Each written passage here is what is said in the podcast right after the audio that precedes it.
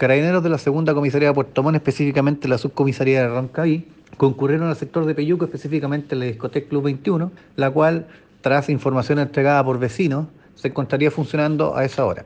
Al llegar al lugar, verificaron la documentación de la existencia de permisos correspondientes, los cuales no fueron exhibidos porque no los mantenían en el lugar. Por lo tanto, el, se, retiraron, se retiró, se decomisó la, todo el alcohol que se estaba vendiendo en ese local, junto con las, eh, los equipos, los parlantes, los equipos sonoros, ¿cierto? Que serán remitidos, ¿cierto? Posteriormente al tribunal junto con la infracción correspondiente, la que se le cursó también al, al regente del local.